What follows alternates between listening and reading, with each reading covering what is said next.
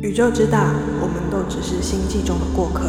但我们却能用音乐让生活越来越好。大家晚安，我是静，谢谢大家收听我的广播，越来越好。那今天呢是第二十集了，二十集呢，我想要给呃带来一个新的单元，这个新的单元呢是跟嗯、呃、阅读书有关。那我就决定要叫这个单元叫做“书虫爬出来”。那今天呢，第一个书虫爬出来要跟大家介绍的书呢，是嗯，我前阵子看了一本，呃，应该算是心理励志书，或者是脑科学书，书名有点长，叫做《失控的心灵》。然后后面的副标就是那些让我们焦虑、恐慌、忧郁、自恋、上瘾，好多还没完，偏执、过劳、依赖症、强迫症、社交恐惧、歇斯底里的运作机制与应对策略，非常长的一本书。但是，嗯，我们一般就是它是翻译书嘛，所以其实就是失控的心灵。那这本书的作者呢，是一个德国的心理。治疗师叫做嗯 Sabine w e r h e von Lamont，不知道我讲的背后标准，大概是这样子，就是叫做沙宾娜，然后有一大堆中间中间名，然后李蒙。那对于呃这种心理励志书或者是脑科学书呢，这这类的书籍呢，我大概在两三年前是绝对不会看的。我对这类的书籍呢是非常的嗤之以鼻。但是呢，其实我那时候就是常常会在大概一季会上博客来看看有什么书我想要看。那免不免不了就是一定会去看看就是即时热门的，就是购物排行榜。然后无论是什么时间去看心理励志书，总是前面几个绝对都是心理励志书。然后有的时候会有当时红的，比方说最近可能就是《鬼灭之刃》啊，或者是看看那个时候，比方说如果电影啊，或者什么刻在啊什么，就会有这种会呃穿插在其中。但是前几名一定都是心理励志书。让我以前其实是不会看的，所以我就会去看别的。那其实我不看，而且甚至排斥的理由呢，其实就是我总我以前觉得就是心情不好什么的，就是睡一觉就好了。然后别人在写的这些励志文啊，帮忙加油打气，去看这些东西，还不如就是自己振作起来，该怎么做就应该怎么做。所以其实也没有什么好特别去励志的，因为你一定知道你该怎么做嘛，就是好好做。然后睡觉，睡饱了，然后继续完成它，你就没有什么好心情不好的。我以前一直是这样觉得。虽然呢，我现在还是不怎么喜欢看励志书啦，但是最近呢，我常常看就是以科学角度为切入点的心灵成长书籍，因为我觉得说，嗯，之前那样子的想法其实是不对的，因为该怎么做就怎么做，但是其实有的时候你还是会有一种，呃。挫折感，或者是就像他前面书名讲了一大堆过劳、偏执、上瘾、自恋这些情况，还是有可能会出现。就就算我们再怎么努力，想要把它压抑下去，其实还是无法的。那其实就是我们的人心智与脑，并不是我以前所想的这么简单。那这为什么？嗯，我最近其实看蛮多这种。就是以科学角度切入的这种书嘛，那为什么我会特别想要讲这本？是这本书是我近期看到我觉得最精彩的一本。不过呢，要说这种书籍精彩呢，其实是一件蛮奇怪的事情。但不知道为什么这本书呢，嗯，有很多我觉得很棒的内容。也许大家都已经知道了，但是，嗯，我因为有做一个读书笔记，所以我觉得就正好在这个。节目的空间分享给大家。那前面有提到，作者是一个嗯德国的心理治疗师，然后他介绍自己说，他自己曾经经历过重大的伤病，然后严重的挫折等等的。他认为这些经历呢，使他更能有同理心与病患相处。我们现在的时代呢，已经来到一个非常快速的时代。比方说，就像我们的网络也目前在追求高速网络啊、五 G 啊这些的。但是其实我们精密的人脑啊，早就有一个比超高速网络还要更快的一个传递能力，那就是神经元。这个边缘系统呢，诶，也就是叫做神经传导物质，它是作为神经元之间联系的枢纽。所以，如果我们的脑子长期承受压力，将会使这些边缘系统的分泌异常。那如果分泌异常的话，嗯，我们就会开始有异常的举动跟莫名的病痛。那这本书里面就讲说，比方说我们常常有一种状况，就是常常觉得不舒服，可能一下头痛啊，一下全身痛，然后那种呃感觉非常的。糟糕到我们觉得一定是哪身体哪里出状况了，所以就去呃医院呃呃挂号，然后结果医生检查也都没有问题，所以你就会流连在各个诊间。到处在挂号，然后想要找出自己的问题。那作者的作者的认知呢？他是说，其实，在大医院里面坐在那边等挂号的人，百分之八十的人可能都是心理因素影响到他的生理，所以常常在第一时间之内是没有办法发现他的身体为什么会不舒服的。所以呢，千万不要小看压力可能会对我们的脑所造成的损害。这个损害呢，可能会。嗯，把我们整个身体都给弄垮。那作者有稍微介绍了一下这些边缘系统，就是神经传导物质的种类吧。那其实很多大家其实都常常会在一些嗯报章杂志其实都会看到。比方说，像他第一个讲的多巴胺，就是比方说我们要有，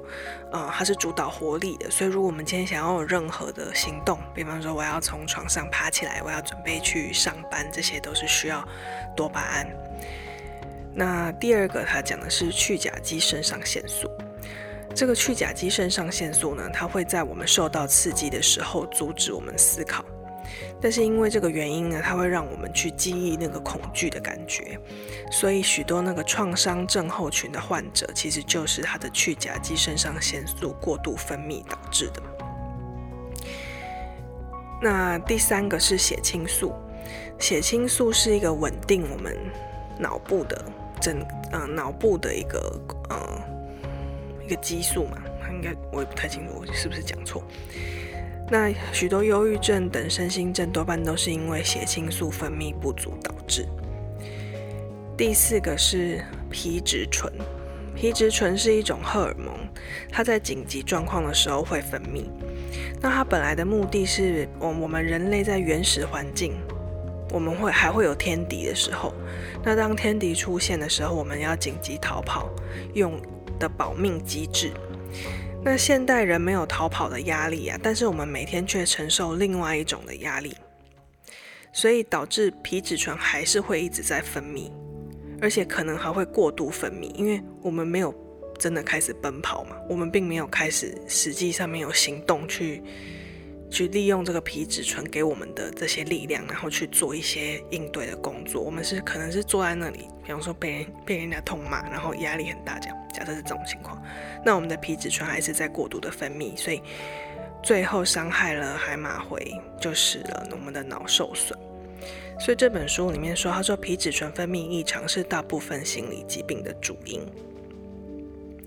所以其实也包含，如果去甲基肾上腺素跟这个皮质醇，也许他们的分泌异常会是在同样的情况下面出现的，就是都是创伤跟压力。那可能看，如果你的创伤是一次性的那种很猛烈的，可能就会是呃的状况，跟你是慢性的怎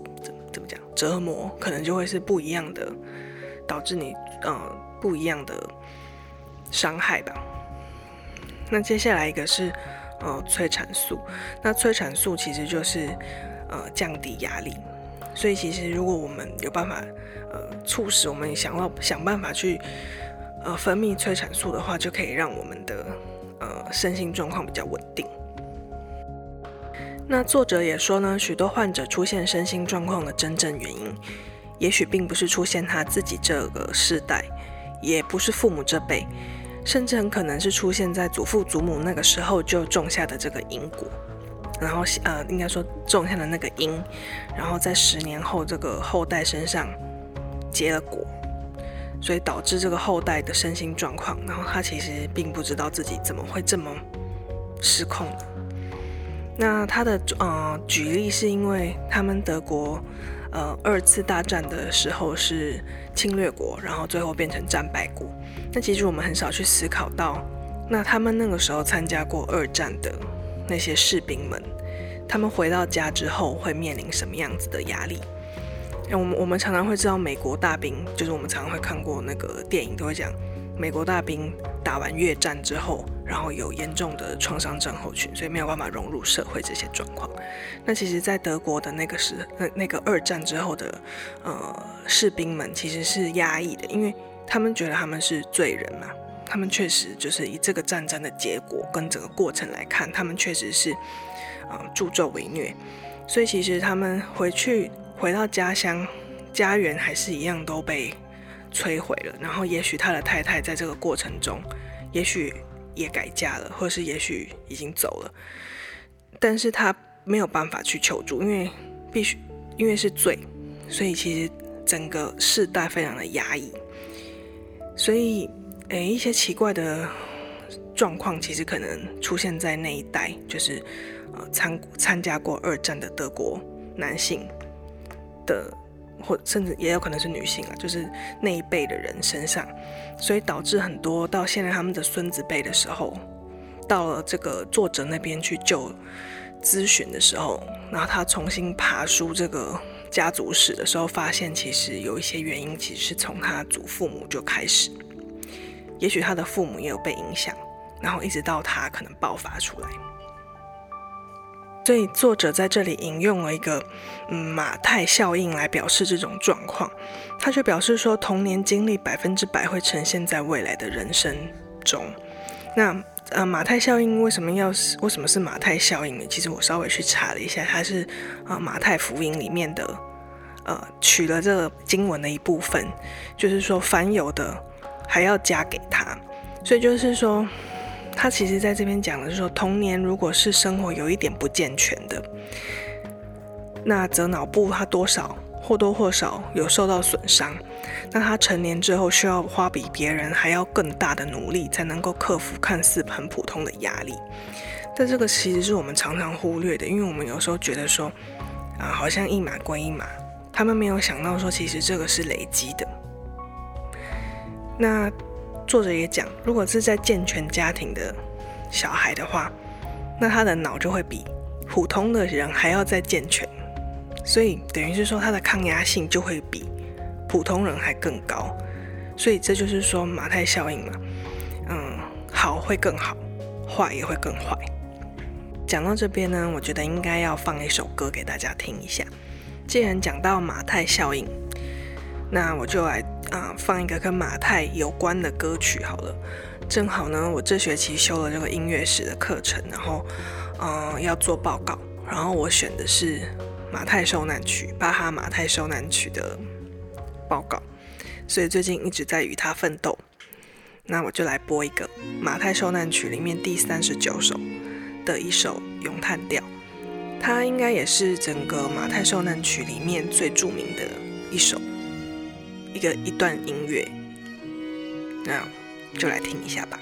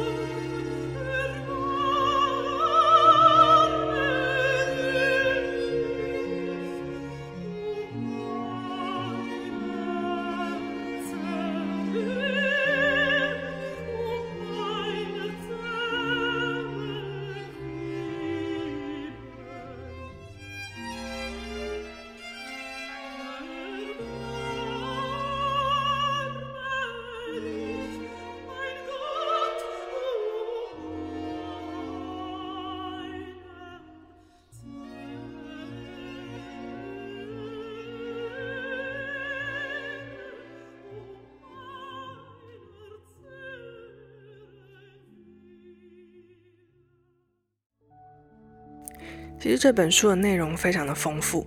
然后我只是挑出我自己觉得有趣，然后好玩的地方，然后来跟大家讲而已。像刚才前面的这个马太效应的这个果的这个状态呢，就是说受损还会更受损，然后健全还会更健全，这件事情也是我本来没有想过的。那其实想想也是合理的，因为受损本来就会更受损嘛。当它还没有修复好的这个状态之下，然后又继续的受损，那本来就是会坏上加坏。但是我们往往不会发现，因为就是我们的脑也有保护机制，所以在你幼年的时候碰到的这些刺激呢，其实就是你的脑已经开始在分泌一些激素，想要让嗯你的身心不要被这个压力所影响。所以其实。嗯、呃，在童年的这个过程中，你可能是不会发现，就是你的脑的分泌已经有异常了。那有很有可能在你成年，可能中间都没事，然后成年之后，可能碰到了一件可能蛮不大的一件一个压力，或者是也许是不知道什么样的状况，然后就会引诱发就是过去的这些伤，就是这些脑的这些损坏。然后加上现在的这个状况，然后整个爆发出来，所以就是坏上加坏。但是我们其实都在没有发生之前是不会知道的。除了这个他的这个理论之外呢，他其实还讲了另外一个，我也觉得蛮有趣的，就是呃个性风格的这个论述。他将人的个性风格区分为十类，那每个人都可以同时拥有好几个很多的类别。那为什么我们要拥有好多类别？我先来说一下到底有哪十个好了。第一个是负责仔细，然后第二个是有抱负自信，第三个是好表现感情丰富，第四个是警戒怀疑，第五个是变化无常随性，第六个是亲密忠实，第七个是拘谨孤独，第八是自我批评谨慎。第九是充满预感、敏感，第十是冒险犯难、不畏风险。那这十个呃个性风格，每个人都可以同时拥有好多个不同的类别，就是并不会说我今天就是一个有抱负、有自信的人，但是我就不能够很警戒与怀疑。就是嗯、我们是可以在这个不同的类别中切换的。那这以便于我们在日常生活中能依照情况转换应对的方法。那当然，我们会有可能比较偏向哪一个属性啊？比方说，也许是嗯很随性的一个人，他平常都是懒散懒散这样子，那可能他就是第五个变化无常，是他平常的状态。可是当他碰到嗯人家在盯他的时候，他还是可以就是。也不一定人要盯他，也许他碰到工作的时候，他就是一个负责仔细的人，他又是变成第一种，所以其实，呃，正常的情况是我们可以在这些，呃，不同的人个性风格中转换的。但是有一些人的状况是他没有办法在以上这十个个性风格之间顺利的转换，那他就会出现人际交往的障碍，也就是人格障碍。所以也许我们可能有时候会在公司里面会碰到有一些。同事啊，或是甚至是我们自己啊，就会觉得说，嗯，为什么大家同样碰到这个状况，可是某些情人的反应这么的异常？那其实大家就会一开始可能吓吓一跳，想说他好有点怪怪的哦。那久了发现他每次都这样的时候，他是不是人际就会开始出问题？那也有可能他就是，应该不是说有可能，他应该就是碰到人格障碍了。那这个人格障碍还不至于导致身心症。那像我前面讲的时候，这个，比方说分泌异常导致脑受损，然后身心，嗯、身心症，可能忧郁症、躁郁症这些。那人格障碍其实还不算是身心症。但是如果这样子的情况长久下来没有解决，那它就会使压力不正常的累积，那就有可能产生致病的后果。其实有很多观念必须要改变，就是说。嗯，常常有时候人家骂，就是你怎么不振作呢？你怎么，嗯，你怎么那么懒呢？你怎么，你怎么就是这么糟糕，都不知上进呢？为什么你每天都瘫在床上呢？你为什么不好好吃东西呢？你为什么一直爱吃甜食呢？其实这些状况呢，嗯，有的时候其实并不是这个人的意志力不够，然后堕落所造成的，其实是他的这个脑，嗯，受伤了。也因此呢，许多人常常觉得生病，但是看遍医生却找不到病症，那极有可能就是生病的不是身体，而是心灵。那以我们现在这种高压的环境来讲，我个人是觉得心灵生病的这个几率非常的高，所以大家一定要注意。好，那我们今天的节目就到这边差不多。这是我们的书虫爬出来的第一个，嗯，第一集，也不能够说第一集啦，书虫爬出来的第一个单元。然后我介绍的这本书呢，叫做《失控的心灵》，然后后面的副标非常的长，所以不再念了。那因为我往往会给我的这个书评一个就是五星评价。我给他四颗星，时间也不早了，所以我们今天的节目就到这边，谢谢大家，晚安。